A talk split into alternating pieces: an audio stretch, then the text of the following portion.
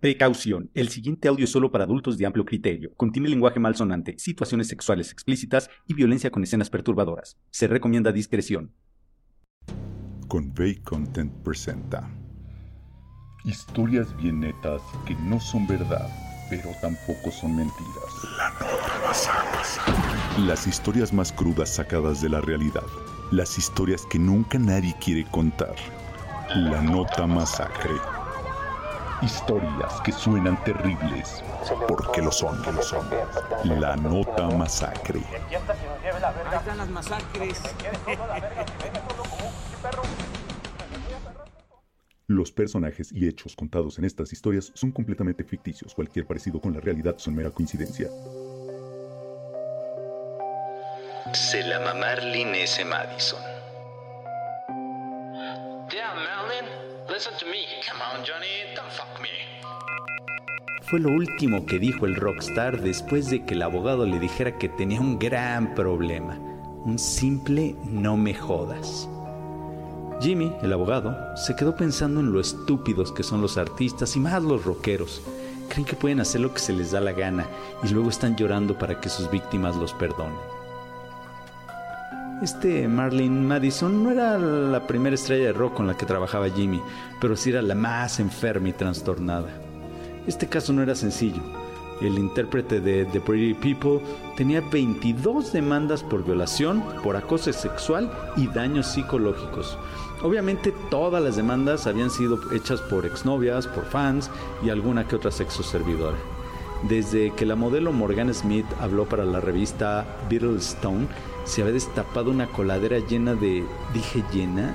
No, más bien atiborrada. Bueno, ¿qué más atiborrada? Desbordada de mierda. Para Jimmy no debería de ser mayor problema llevar el caso. Con lo que no podía era saber que estaba embarrado en toda esa mierda. El dañado de Madison lo había invitado a varias fiestas en su departamento.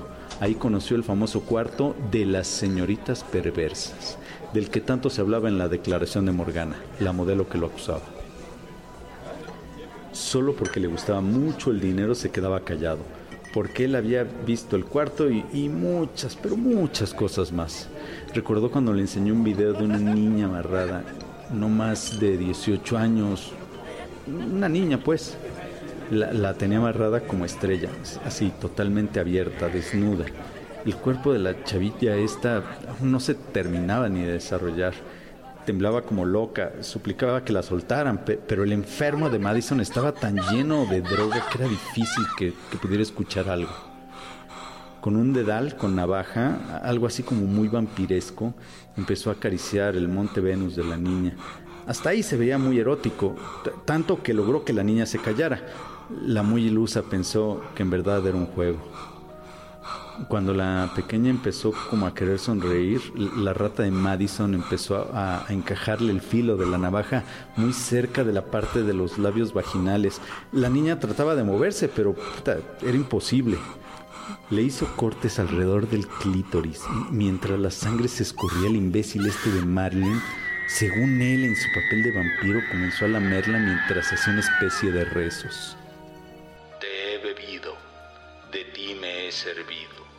Ahora tú vives en mí y yo viviré en ti. La niña, perdida por el dolor, por las drogas y por todo el alcohol que la habían obligado a tomarse, nunca sintió que el desquiciado de Madison la violaba.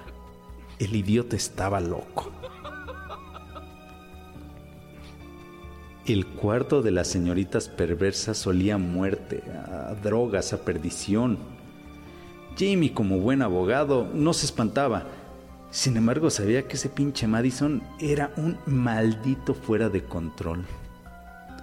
Además del video de la niña aquella, había visto otras tantas violaciones, relaciones con animales, con ancianos, con gente lisiada. Una vez, Madison compró varios cuerpos en una morgue, seis o siete mujeres muertas, de esas que ya nadie reclama, probablemente prostitutas, vagabundas o escoria en general.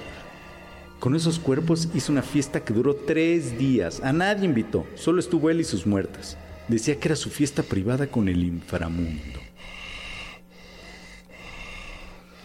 Todo, absolutamente todo, estaba en los videos que había visto Jimmy.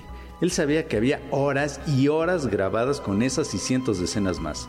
material suficiente para condenarlo a varias cadenas perpetuas, silla eléctrica o cualquier otra tortura. También sabía que con la mayoría de las afectadas podía llegar a algún arreglo económico, ya lo había hecho en otras demandas. ¿Qué hacer? ¿Permitir que el cerdo de Marlene Madison siguiera haciendo sus chingaderas con cuanta mujer se le ponía enfrente o, o denunciar y acabar con el terror de las decenas de mujeres que habían sido abusadas? ¿Qué hacer? Marlene, soy Jimmy. Hasta ahora, eh, la única estrategia viable es que continúes como desde hace 20 años. Sigue diciendo que eres inocente. Nadie tiene pruebas para demostrar todas las chingaderas que les hiciste.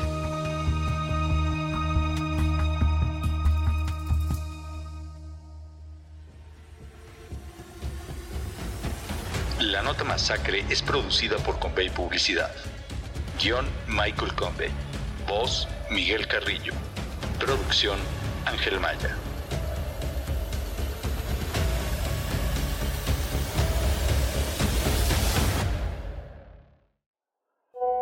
Si quieres recibir la nota masacre gratis en tu teléfono, solo manda un WhatsApp al 5614 088437.